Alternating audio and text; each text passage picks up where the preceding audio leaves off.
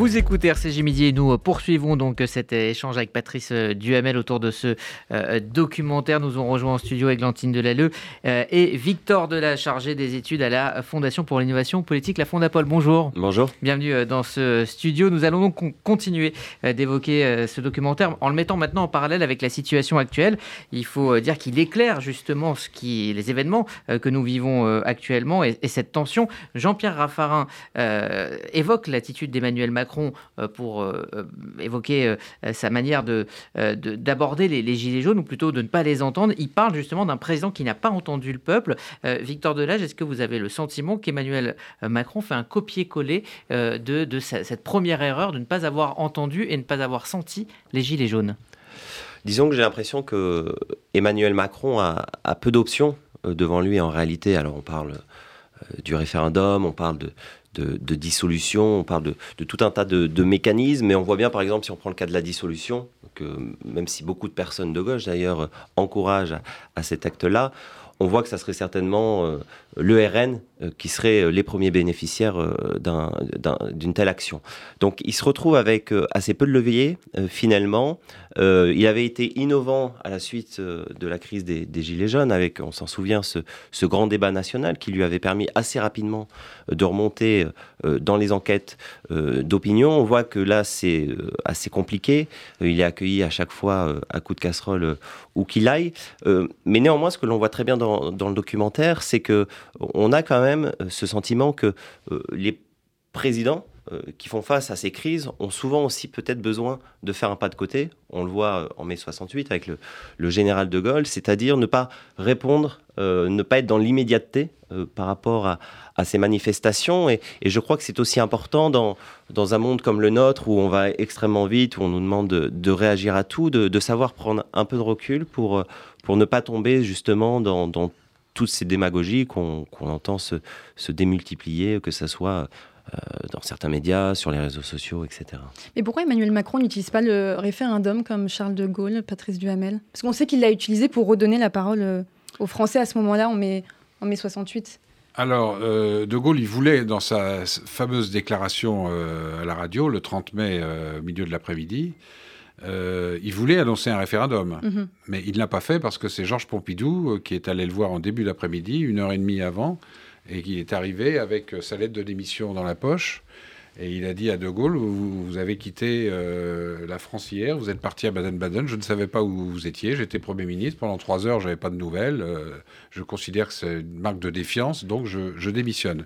Et à ce moment-là, De Gaulle, ce qui est quand même très rare, a accepté de revenir sur le référendum à condition que Pompidou revienne sur sa démission.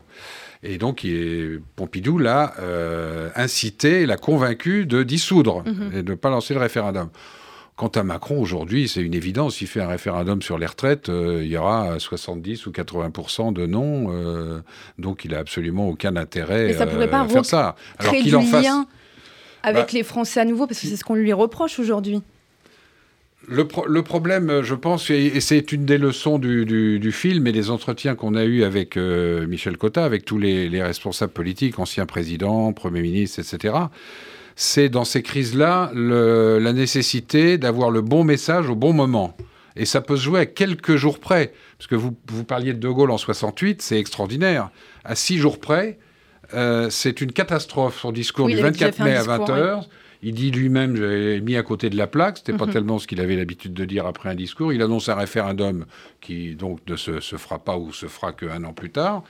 Et euh, six jours après, c'est euh, une espèce de coup de génie de ce discours à la radio, en plein milieu de, l'après-midi. Justement, on, va, on a un petit extrait, on va l'écouter. On écoute le général de Gaulle. Étant le détenteur de la légitimité nationale et républicaine, j'ai envisagé depuis 24 heures toutes les éventualités, sans exception, qui me permettraient de la maintenir. J'ai pris mes résolutions. Dans les circonstances présentes, je ne me retirerai pas.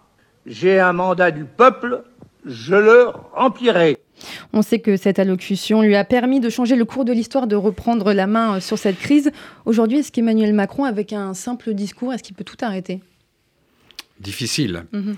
Euh, l'intervention qu'il a faite euh, il y a un petit peu plus d'un mois euh, dans les journaux télévisés de 13 heures, visiblement le timing n'était pas bon. le choix. Début, il, en a fait, il a fait trois interventions depuis le début. Oui, celle, celle de 20 heures d'il y a une, une, dizaine de jours beaucoup plus solennel, euh, n'a pas eu beaucoup d'effets euh, non plus. C'est extrêmement compliqué parce que c'est rendu d'autant plus difficile que vous l'évoquiez tout à l'heure. Maintenant, avec le poids des, chaînes d'information et des réseaux sociaux, vous avez raison sur le fond de dire il, y a un moment où il faut prendre un peu de recul. Enfin. Euh, le général de Gaulle, il peut partir 24 heures, voire massu à Baden-Baden. Je vois pas l'équivalent aujourd'hui. Puis il y allait aussi pour s'assurer que dans les circonstances de l'époque, l'armée euh, était toujours loyale avec lui et qu'il n'avait pas de risque de ce côté-là.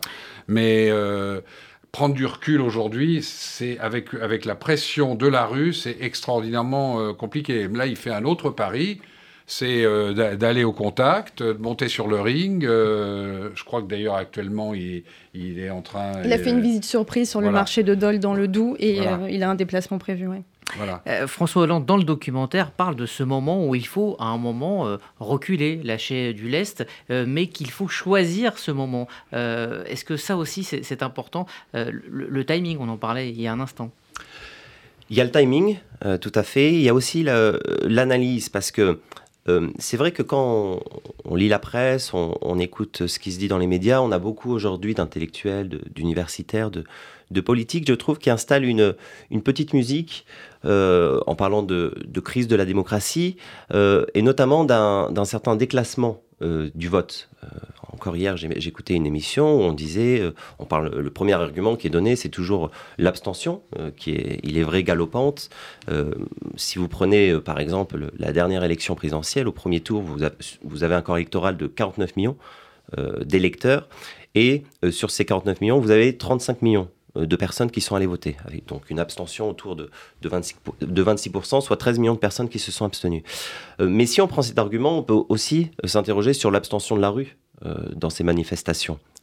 si on fait la moyenne de l'ensemble des manifestations par rapport à cette réforme du report de l'âge de la retraite, donc depuis le début de janvier 2023, c'est 788 000 personnes euh, qui sont allés manifester. Si vous reportez ce chiffre à l'ensemble du corps électoral, donc 49 millions de personnes, c'est, euh, ça représente 1,6% euh, de tous les électeurs. Donc je pense qu'il faut malgré tout, dans tout ce qu'on peut entendre, parfois on a le sentiment d'être un peu dans une euh, cacophonie, euh, qu'il faut euh, savoir aussi prendre du recul par rapport à tout cela. effectivement, on le voit, de toute manière, tout le monde ne va pas dans la rue, mais beaucoup de personnes sont contre cette réforme. Mais à partir du moment où vous augmentez le départ de l'âge à la retraite, on le voit très bien d'ailleurs dans le documentaire, notamment avec les manifestations par rapport à ce projet en 2010 sous Sarkozy, vous avez toujours du monde dans la rue. Euh, est-ce qu'il faut céder pour autant? Euh, Je crois que mm, parfois il faut aussi savoir résister pour le bien du pays. Euh, François Hollande, dans le documentaire, parle aussi du fait de ne pas négliger la démocratie sociale. C'est-à-dire qu'il y a la démocratie des urnes, mais il y a aussi cette démocratie qui se joue dans la rue. C'est peut-être aussi ça, le, débat, c'est le poids du vote aujourd'hui. Quel poids? Alors il y a un conflit de légitimité qui peut-être euh, un petit peu euh, exagéré parce que quand on regarde les choses euh, avec le maximum de, raison, la, la, démocratie politique, elle est incontournable. La démocratie sociale, elle est évidente et également incontournable, mais qu'il y ait un, conflit ouvert, comme on le dit presque au quotidien dans une crise de cette nature, je ne pense pas que ce soit ça. Moi, je, pense qu'il y a plutôt actuellement une crise de confiance entre euh, l'opinion et le président de la République. Et l'une des raisons, ça ressort du film également, je crois que c'est un point essentiel dans la gestion de ces crises, aussi difficile que soit-elle, euh, euh, c'est François Hollande qui utilise le terme, c'est d'avoir des capteurs. Mm-hmm. Et moi, je pense qu'aujourd'hui, le président de la République, il manque de capteurs pour toute une série de raisons. Il y a le non-cumul des mandats, le fait qu'il a des députés euh, euh, qui étaient pour la plupart, je vous le chiffre en tête, mais peut-être la moitié d'entre eux nouveaux dans la, dans politique. Euh, voilà. dans toutes les autres crises, il y avait plus ou moins, plus ou moins reçus et plus ou moins euh, mis à profit pour prendre des décisions. Il y avait ces capteurs euh, qui existaient. Mais vous pensez qu'il ne saisit pas totalement toute la colère sociale aujourd'hui bah, Je pense qu'il y a eu du retard à l'allumage, comme il y en a eu d'ailleurs de quelques semaines au moment des Gilets jaunes. Hein. Il, a mis, il, y a, eu quelques semaines pour prendre la confiance. Il faut savoir. Après, la violence, elle n'est pas prévisible non plus, donc je ne sais pas. Alors, la violence n'est pas prévisible, non mais euh, les remontées de l'opinion à travers notamment des mhm. sondages, avant, euh, quand on parle de 68, etc., il y avait euh, deux sondages par mois. Maintenant, il y en a trois par jour, et encore peut-être plus. Donc, à travers les sondages qui sont fiables, on voit bien ce qui remonte du terrain. Ça, ça me paraît quelque chose d'absolument... Il ne faut pas gouverner avec des sondages. Moi, j'étais très surpris euh, qu'au début, ils n'utilisent pas euh, l'argument de la réforme impopulaire, puisqu'ils savaient que la réforme était impopulaire. On demande aux Français de travailler deux ans de plus, c'est impopulaire. Même si les choses n'ont rien à voir, je dis bien rien à voir, qu'on ne me dise pas que je fais des amalgames, mais euh, Giscard, quand il fait l'IVG, la, la, majorité des Français, ils sont hostiles, et notamment dans son électorat. Euh, comme, Mitterrand et Badinter font abolissent la peine de mort, c'est très largement euh, refusés par l'opinion publique. Ils savent qu'ils font des réformes qui sont impopulaires, mais il faut, il faut presque l'afficher, l'assumer, le dire. Victor ce qui n'a pas été fait. Réagir sur la, démocratie sociale. Oui, sur la démocratie sociale, parce que c'est vrai que c'est la question du dialogue social, euh, c'est souvent euh, quelque chose qui est mis en avant par, par François Hollande. moi, je crois qu'il faut, qu'il faut bien avoir en tête qu'en France, on est quand même dans, un, dans une sorte de conflictualité sociale qui est permanente, qui est euh, qui est latente. On le voit bien hein, quand on retrace un petit peu l'histoire. Euh, euh, mai, 68, projet de loi Savary, 95 sous Juppé, le CPE, Nicolas Sarkozy 2010, les Gilets jaunes, et on voit ce qui, ce qui se passe aujourd'hui. On voit bien que c'est très compliqué de, réformer notre pays, d'autant plus quand vous êtes, quand vous entamez un second mandat, parce que effectivement, dans le cas d'Emmanuel Macron, notamment, il, n'a qu'une majorité relative, donc c'est extrêmement complexe de passer euh, des lois. Mais on voit bien que c'est euh, difficile de, réformer. Je crois que ça explique en partie notre immobilisme euh, qui, est connu et, reconnu. mais sur cette question de la démocratie sociale, je crois aussi qu'il faut analyser nos manières de, notre manière de, de gouverner, on est quand même empreint d'une culture sociale révolutionnaire. On le voit bien. En tout cas, en tout cas conflictuel. oui, ça c'est sûr. Même euh, tous nos corps intermédiaires, syndicalistes et tout ça, ils ont, ils ont cette culture euh, révolutionnaire. Et la comparaison avec l'Allemagne est toujours saisissante. L'Allemagne, et même on peut prendre les démocraties nordiques. Une journée de grève en Allemagne, ça a permis d'obtenir des avancées salariales en 24 heures de, mais, mouvement. Mais pourquoi? Parce que ces démocraties euh, sociales, et vous prenez le cas de l'Allemagne, on peut aussi parler de la Suède, de la Finlande, l'Europe du Nord. de l'Europe du Nord. Elles, ont des piliers qui sont essentiels et qui reposent sur un taux de syndicalisation qui est très élevé, euh, qui repose également euh, sur le fait d'avoir peu de syndicats, mais qui sont le plus souvent euh, d'accord entre eux, et puis aussi de saisir que finalement toute la croissance, toute la richesse produite, elle est utile pour ensuite redistribuer toutes les ressources nécessaires la collectivité, à la solidarité, etc. En France, on n'est pas du tout comme ça, euh, que ce soit notamment euh, l'aile gauche, ce n'est pas du tout leur perception. Donc euh, c'est vrai que dans notre pays, on a beaucoup plus une confrontation directe et on est beaucoup plus dans une conflictualité que dans un dialogue social. Il y a un mois, Emmanuel Macron avait déclaré que la foule n'avait pas de légitimité face au peuple qui s'exprime à travers ses élus. Est-ce que cette phrase est légitime Ça, c'est une phrase de, Victor Hugo sur la rue et la foule. C'est un éternel euh, débat, mais ça fait euh, polémique cette petite phrase quand même. Hein. Oui, bah bien sûr. Non, mais euh, ça, je, suis d'accord. Il n'a pas toujours trouvé les bons mots, les bons arguments c'est extrêmement difficile. Moi, je suis pas conseiller en communication d'Emmanuel Macron, heureusement pour moi et pour lui d'ailleurs, parce que c'est pas mon métier.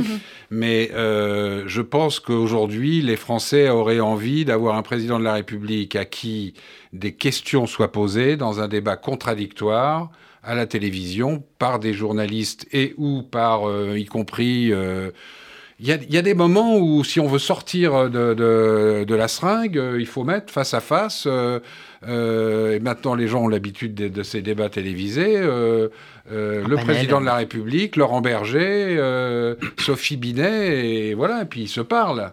Bon, c'est peut-être un peu naïf, hein, mais... en direct à la télé Oui, absolument. ou, un panel de Français. ou un panel de Français, comme ça a eu lieu déjà. Voilà. Oui. Et, juste en, quelques mots, un point qui me paraît essentiel, c'est que euh, Macron, il a été élu là-dessus. Si vous prenez euh, euh, Juppé en 95 ou Sarkozy en 2010, ce n'était pas dans, la, dans leur mhm. programme la question de, la de l'âge non plus. Et là, exactement. Emmanuel Macron, pour, pour, le rappeler, tous nos auditeurs le, savent, mais c'était même 65 ans. Mais c'était clair et précis, net dans son programme. Donc, malgré tout, je pense qu'il y a une certaine légitimité qui, qui s'est traduite par le vote des Français à l'égard d'Emmanuel Macron.